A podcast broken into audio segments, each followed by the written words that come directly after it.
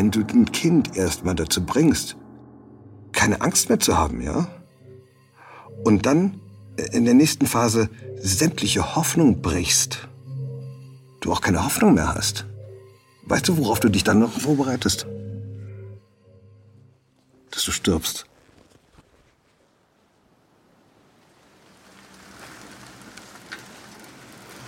Es dämmert schon, als Johannes Erlemann am 6. März 1981 mit dem Fahrrad in Köln durch das Wäldchen fährt. Er will nach Hause, ins Villenviertel Hahnwald. An einer Gabelung fallen ihm drei Männer auf. Die hat er schon gesehen, als er zu dem Laden gefahren ist, wo er seine Eisenbahn anhand der Fotos schätzen lassen hat. Und er hat sie gegrüßt, einfach weil er so freundlich ist. Zwei sitzen auf einer Bank, einer steht ihnen gegenüber. Als Johannes zwischen ihnen durchfährt, spürt er, wie plötzlich eine Hand nach seiner Stirn greift, ihn festhält und vom Fahrrad zerrt.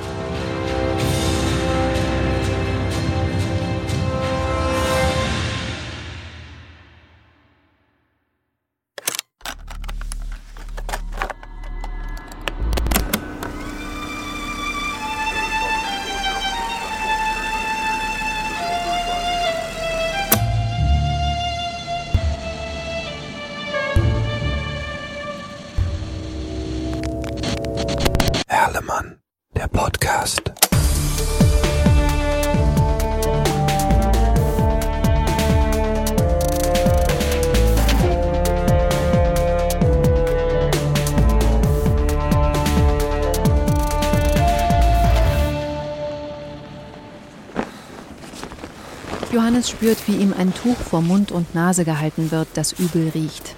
Er hört, wie die anderen Männer von der Bank angerannt kommen. Einer packt seine Füße und trägt ihn mit dem anderen in den Wald. Der dritte entsorgt sein Fahrrad. Johannes ist erst elf, aber er schaltet schnell. Es ist aussichtslos, sich gegen drei Männer zu wehren. Stattdessen hält er die Luft an, so lange wie er kann, und er tut so, als habe ihn das Chloroform ohnmächtig gemacht. Das heißt, er lässt seine Arme schlaff runterhängen, verhält sich wie ein schlaffer Sack, bemerkt aber alles um sich herum.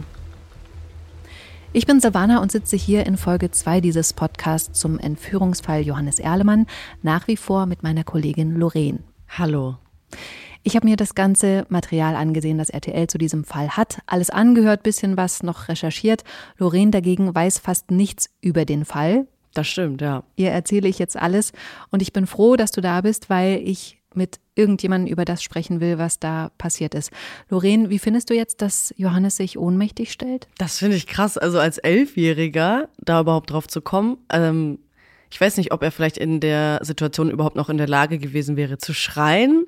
Das wundert mich irgendwie, dass er so klar ist. Mhm. Also ich glaube, ich wäre komplett in Panik geraten. Aber er ist so, okay, ich mache jetzt irgendwie das, was das Schlauste wäre, um so zu tun. Also, weißt du, der kriegt dann ja auch mit, was die vielleicht besprechen oder so. Also, es ist schon sehr, sehr klug.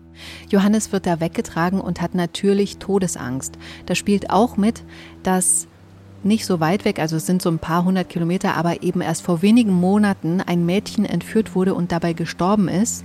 Für alle True Crime-Kenner, das ist der Fall Cornelia Becker. Und daran erinnert sich Johannes natürlich und plötzlich läuft vor seinem inneren Auge ein Film ab. Er sieht sich im Film seines Lebens. Ich habe Kinderbilder von mir gesehen, wobei man nicht genau weiß, äh, ob das Fotos aus dem Fotoalbum sind, wo, woher man sie dann hat. Aber es war, die waren in Motion, das war ganz lustig, weil das waren Bewegbilder. Es war nicht so, es war jetzt keine Fotoshow, sondern es war, es war alles war, es waren Bewegbilder einfach. Also in einem Rahmen, aber es war so, es war so breit gefächert und ehrlich gesagt war es auch ganz schön diese Bilder. Das, das, ist, das war nicht schlecht, aber es passierte. Krass, ne? Wie distanziert er so darüber spricht. Irgendwie, als wäre er gar nicht da so. Nee, als hätte er so daneben gestanden und wird so drauf gucken. Also, du hast ja gerade auch schon gesagt, sein F Film. Also, es wirkt so, als hätte er das auch als Film jetzt so abgespeichert. Als Ja. fiktive Geschichte. Krass. Johannes bekommt dann mit, wie die Männer mit ihm durch den Wald stolpern, schnaufen und mit ihm hinfallen. Johannes hört, wie sie versuchen, sich zu verständigen. Die hatten ja sich wohl untereinander darauf verständigt, dass nur einer mit mir spricht. Und ähm, haben sich natürlich völlig verhaspelt dabei und sich gegenseitig irgendwelche Sachen zugerufen. Wenn nur der eine gerufen hat, Achtung und jetzt und schnell und hinwerfen. Natürlich haben die dann plötzlich alle rumgebrabbelt. Aber am Ende konnte ich mich an die Stimmen von den anderen kaum noch erinnern, äh, weil es gab immer nur einen, der mit mir gesprochen hat. Und ähm, dementsprechend haben die ja auch alle nur gebrummt und gemurmelt und so irgendwie, weil die wollten jetzt dass ich ihre Stimme nicht erkenne. Ich finde es irgendwie krass, wie er darüber redet, also mit so einem mit diesem Lachen dabei und so, ne? Also das entweder ist er noch komplett traumatisiert oder er hat es wirklich komplett überstanden und äh, hat es abgehakt, so, ne? Ich kann es gar nicht einschätzen bisher. Da kommen wir noch drauf, aber ich glaube wahrscheinlich eher ersteres. Mhm. Johannes hört irgendwo in der Ferne ein Auto. Sein Kopf wird auf den Boden gedrückt. Natürlich haben die Entführer Angst, gesehen zu werden. Am Boden bekommt Johannes dickes Paketklebeband um den Kopf. So graues Gaffertape wird ihm komplett drumherum gewickelt, also über seine Augen, seine Nase, seine Ohren, seinen Mund. Johannes kann kaum atmen und auch das versetzt ihn natürlich innerlich in Panik. Nach außen spielt er nach wie vor bewusstlos. Was? Mhm. Er wird weiter durch den Wald getragen und irgendwann hört er, wie an einem Auto so eine Seitenschiebetür aufgeht. Er wird in dieses Auto reinbuxiert und in eine Kiste gelegt. Die ist so klein, dass er wie ein Klappmesser da drin liegt, also so auf der Seite mit so angezogenen Beinen. Und dann geht der Deckel dieser Kiste zu, wird sogar noch verriegelt und dann fährt das Auto los. Ich konnte mir ganz genau merken, wie die Fahrt, die dann begann, äh, wie die vonstatten ging so viel Landstraße, ungefähr fünf Minuten. Dann ist man irgendwie auf eine Autobahn gefahren. Dann hat man vielleicht die Autobahn gewechselt, so und so lang. Und nach 25 Minuten ungefähr ähm, ging es von der Autobahn wieder runter. Dann kam eine Serpentinenstraße. Das habe ich ganz genau beschrieben in dem Polizeiprotokoll. Und du kannst heute noch die Strecke abfahren. Sie ist genauso, wie ich sie beschrieben habe. Hey, was ich mich noch frage, dieses Chloroform, das heißt, die hatten wirklich einfach zu wenig auf dem Tuch? Also es hat gar nicht gewirkt, er ist nie ohnmächtig geworden? Genau. Ach krass.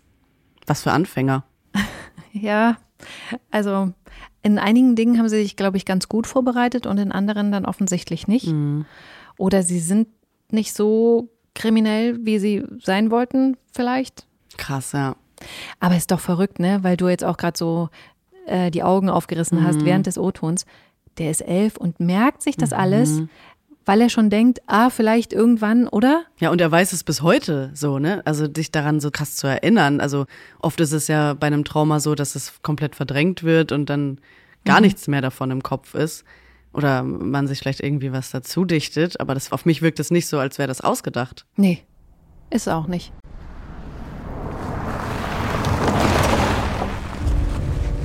Irgendwann stoppt das Auto. Johannes merkt, wie die Kiste, in der er gefangen ist, noch eine Weile rumgetragen wird, bis sie dann abgestellt wird und dann öffnet sich der Deckel. Johannes muss aussteigen und wird gleich erkennen, dass er sich in einem Holzverschlag befindet. Mir kam es immer vor, so wie so vier Särge, ja. So zwei nebeneinander zwei übereinander. Und dann ging das los. Dann haben sie mir die Handschellen, die rechte Hand an die Handschelle gepackt, die linke Hand. Dann haben sie mit den, da hat die ganze Zeit niemand hat gesprochen. Dann wurde mir der Kleber entfernt, stockfinster, vom Kopf abgemacht. Die Haarbüschel wurden rausgerissen dabei. Weil das war echt egal, das war die 67. Aber das, wenn, ich, wenn ich die an den Haaren ziehe, das tut halt weh. Ne? Aber ähm, dann wurde dieser Kleber abgemacht. Und dann waren sie weg erstmal wieder. Jetzt ist er da also angekettet in dieser Kiste. Allein. Ja.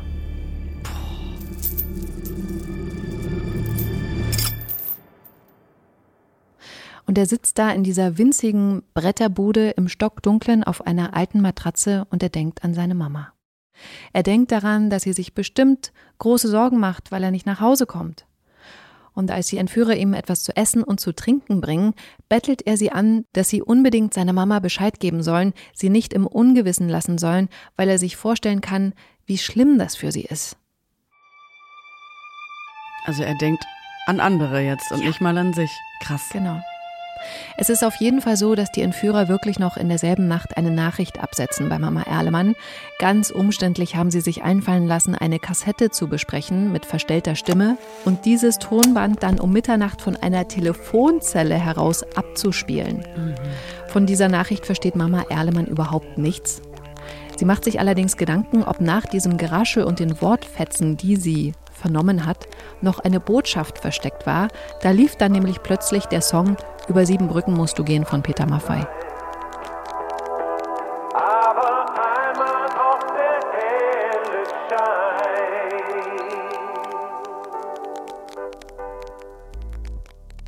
Aber war ihr da schon klar, dass ihr Sohn nicht nach Hause gekommen ist? Ja. Okay. Später stellt sich übrigens raus, dass es keine versteckte Botschaft war, mit den über sieben Brücken musst du gehen. Ja. Sondern das war eigentlich auf der Kassette drauf. Die Entführer haben mit ihrer Nachricht die Musik überspielt und als die Nachricht vorbei war, da lief dann halt die Musik weiter. Mhm. Und die haben den Rest nicht gelöscht. Jedenfalls ruft jetzt Mama Erlemann mitten in der Nacht nochmal bei der Polizei an. Sie war natürlich schon vor einigen Stunden selbst auf der Wache, weil sie sich so Sorgen gemacht hat, weil Johannes nicht nach Hause kam. Aber da war ihr noch gesagt worden, dass sie nicht so einen Aufriss machen soll, weil ja Kinder auch mal länger zum Spielen wegbleiben. Wow. Ich glaube, das kennen ganz viele. Mhm. Dass Ja, das aber von der Polizei erstmal so runtergespielt wird, weißt du? So. Ja, aber das ist doch traurig, oder? Also so sollte es doch nicht sein. Ist aber auch eine Erfahrung wahrscheinlich der Polizei, dass die Kinder halt dann, weißt du, es war Freitag, muss am nächsten Tag nicht in die Schule so. Ja. ja. Aber sie hatte das im Gefühl, Ja. weil er eben sehr auch sehr zuverlässig Ja, eben, ist. aber ne? gerade dann sollte die Polizei ja auch schalten. Traurig. Ich habe ja gesagt, ich gehe jetzt hier nicht weiter ins Detail. In der Doku Lebenslänglich Erlemann ist das alles super dargestellt. Mama Erlemann und auch die Polizisten von damals erzählen genauestens, wie das alles ablief. Also unbedingt auf RTL Plus Okay. angucken. Wie ich schon in Folge 1 gesagt habe, ich bleibe hier beim Erzählen, vor allem bei Johannes und wie es ihm ging. Also, er sitzt da jetzt in der Kiste im Dunkeln. Jede Hand steckt in einer Handschelle. Jede ist an einer separaten Kette befestigt. Und natürlich versucht Johannes sich zu befreien, würde vermutlich jeder versuchen. Und tatsächlich sitzt auch die linke Handschelle nicht so eng, sodass er es wirklich schafft, seine Hand da rauszuquetschen. Schließlich ist die linke Hand frei. Und dann fällt ihm ein, dass da ja noch das Nutella-Glas in seiner Jackentasche ist. Irgendwie ist es auch nicht rausgefallen, als es da im Wald so drunter und drüber ging. Und das haben die Entführer auch nicht bemerkt. Und deswegen nimmt er dieses Glas jetzt aus der Jacke und stopft es erstmal unter die Matratze. Und dann hört er plötzlich wieder Schritte. Das war schon relativ spät. Und das kurz davor, hörte ich so eine Ferne, dann kam die plötzlich. Und ich so, oh Mann, jetzt muss ich die Handstelle schnell wieder da drauf. Ja? Und dann habe ich die aber nicht draufgekriegt. wieder. Und die Tür ging auf und es kam immer näher. Und dann kam der Typ und ich gerade als die Tür aufging, zack, hatte ich sie so drin. Was mir ja auch Hände, die Hände echt blutig gemacht hat im, im Laufe der Zeit. Aber ich war, äh, ich hatte wirklich Gewissensbisse, ob ich das jetzt durfte oder nicht. Aber ich habe mir das einen Moment lang beibehalten mit der Handschelle und habe mir auch in den Folgetagen dann immer ein bisschen Freiheit dadurch geschaffen, dass ich mir die immer wieder so abgerissen habe. Boah, wenn ich das höre in den Folgetagen immer wieder, die, also, boah. Vor allen Dingen, der hat heute noch Narben davon, ne? Am Handgelenk, weil er sich das selber immer so abgeruppt hat. Krass. Ich habe ja schon gesagt, dass Johannes zu essen und zu trinken bekommt. Die Entführer bringen ihm Tee und Graubrot vor allem. Und sie haben dann immer eine Taschenlampe dabei. Und trotzdem kann Johannes ihre Gesichter nicht erkennen, weil sie Masken tragen. Schwarze Wollmasken mit Löchern für Augen und Mund. Ich glaube, hier ist auch Johannes klar, dass sie wollen, dass er überlebt. Weil sie bringen ihm was zu essen und zu trinken. Mhm. Und er soll sie nicht erkennen. Also irgendwie merkt er, dass sie auf jeden Fall vor allem von seinem Vater was wollen wahrscheinlich, oder? Also Genau. er hat das schon geahnt, dass er deswegen entführt ist, oder? Ja. Okay, ja. Also ich denke, spätestens mit Essen, Trinken und den Masken ist ihm das klar, da geht es um Geld oder was auch immer, aber ja. Es gibt einen, der anfängt mit Johannes zu sprechen. Das hat er ja vorhin schon im Ton gesagt, es gab nur einen, der gesprochen hat. Und der kommt dann auch regelmäßig. Dieser eine sagt ihm am ersten Abend, dass er in den Schlafsack gehen soll, weil es so kalt ist. Der Boden ist ja auch gefroren und da liegt ja jetzt nur die Matratze. Aber er sagt Johannes auch, dass er nicht schreien soll, es wird ihn eh keiner hören und dann geht er wieder.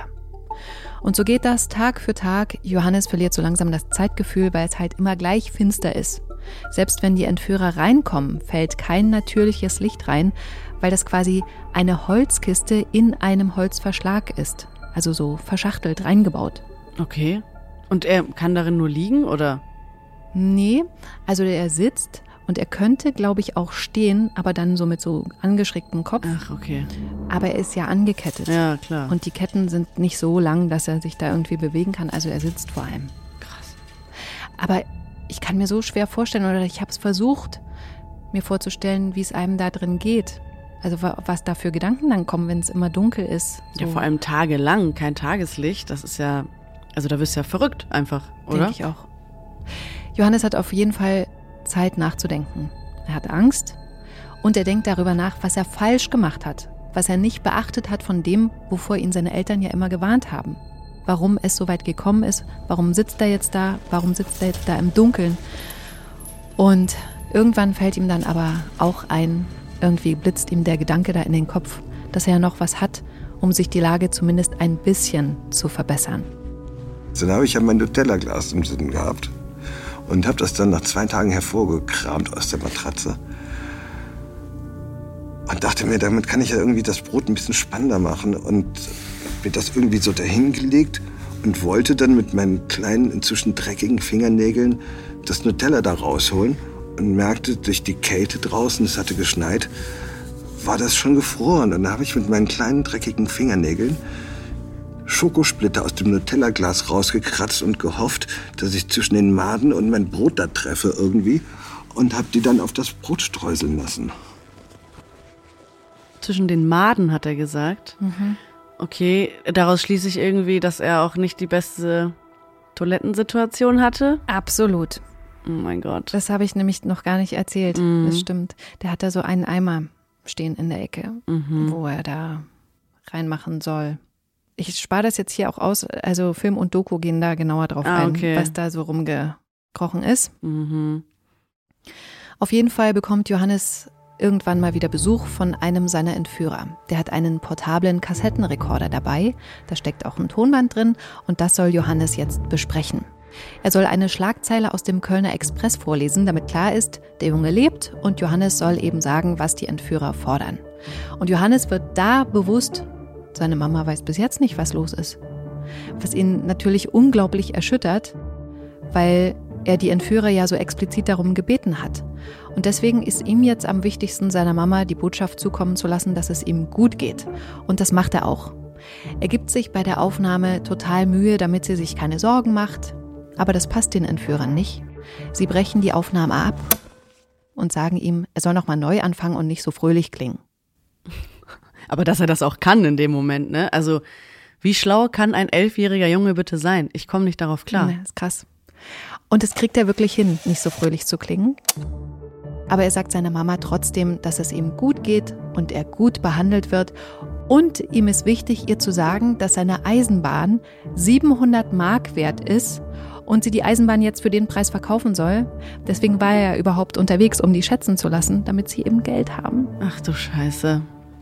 Ich weiß gar nicht, also ich kann gar nichts mehr sagen außer krass und hä und wieso und oh mein Gott. Also ich komme nicht darauf klar. Das ist so absurd. Das ist so absurd, aber vielleicht ist es auch wirklich dieses Adrenalin, was irgendwie durch diesen kleinen Kinderkörper schießt, dass er einfach all das, was gerade eigentlich mit ihm passiert, komplett verdrängt, schon in dem Moment. Na, pass auf. Er sagt dann noch, dass sie auf jeden Fall den Geburtstag von Andreas feiern sollen. Sein Bruder hat nämlich in wenigen Tagen Geburtstag. Auch das hat er natürlich auf dem Schirm.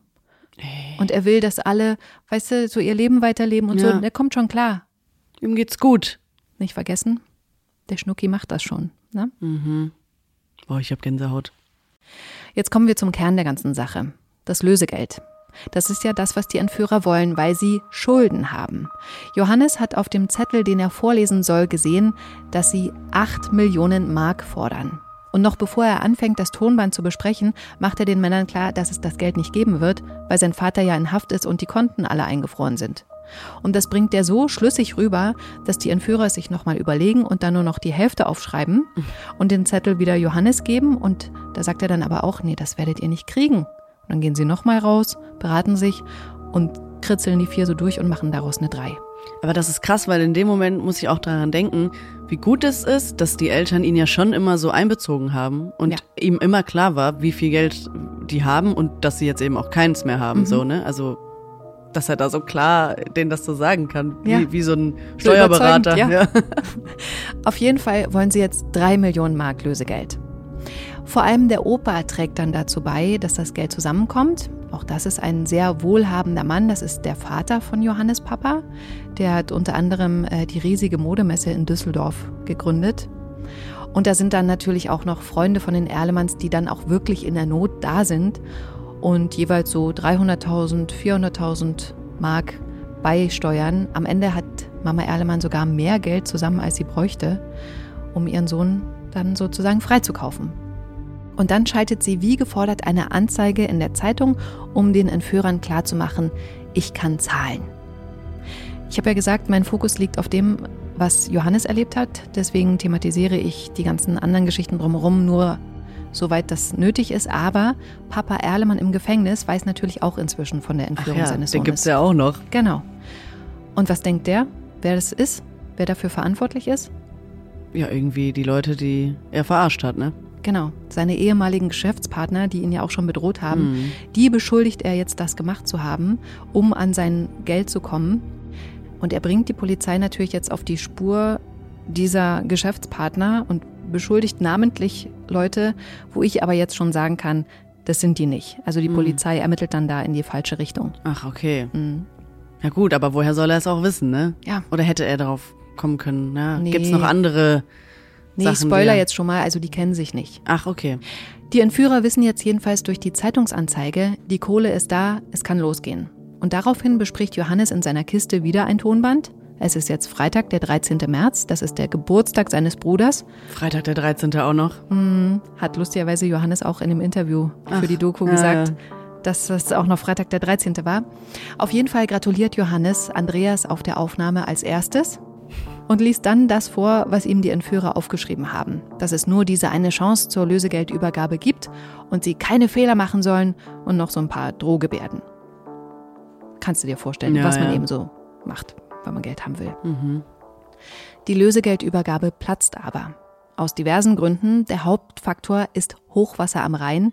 Der Pegel ist so hoch, dass der Plan der Entführer nicht funktionieren würde. Erkläre ich dir später noch. Mhm. Aber das weiß zu dem Zeitpunkt niemand. Auch die Polizei und Mama Erlemann können sich nicht erklären, warum keine weiteren Anweisungen kommen, wie jetzt die Lösegeldübergabe laufen soll. Hm. Das Grausame für mich an der Geschichte ist jetzt aber, dass Johannes von seinen Entführern natürlich nicht die Wahrheit erzählt bekommt. Der bekommt von ihnen verklickert, dass seine Eltern alles falsch gemacht haben und sie Johannes gar nicht wiederhaben wollen. Ei. Und da bricht für Johannes natürlich eine Welt zusammen. Er glaubt das. Ja, Ja. er hat ja auch selbst auf das Tonband gesprochen, dass es nur noch wenige Stunden dauert, bis er wieder zu Hause ist. Das war also für mich der Punkt, an dem ich mich festgehalten habe und äh, ich glaube wenig Verlässlichkeiten, die ich zu dieser Zeit hatte. Und das war so ein Punkt, den, den, den, der, der hatte für mich persönlich eine gewisse Verbindlichkeit. Äh, und umso tiefer hat mich das getroffen, als das nicht stattgefunden hat. Ich habe kein Wort mehr geglaubt danach. Danach war das für mich alles nur noch ein Märchen. Danach habe ich meine Weichen neu gestellt und mich mit meinem Schicksal wesentlich mehr auseinandergesetzt. Vorher habe ich tatsächlich noch gedacht, da war das Thema Angst, die Angst ging weg. Dann kam die Hoffnung, von der habe ich vorhin erzählt. Ja? Und das war der letzte Strohhalm, an dem ich mich festgehalten habe. Und da haben sie meine Hoffnung gebrochen.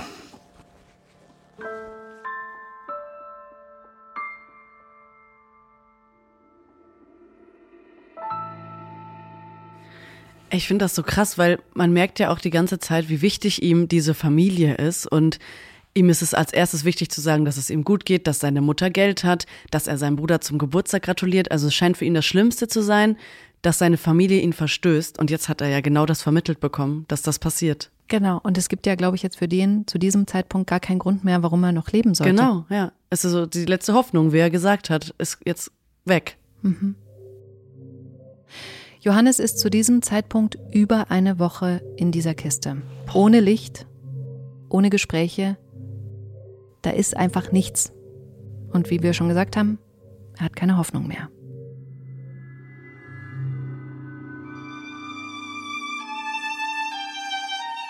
Aber er will nicht das Opfer sein. Und er wird es nicht.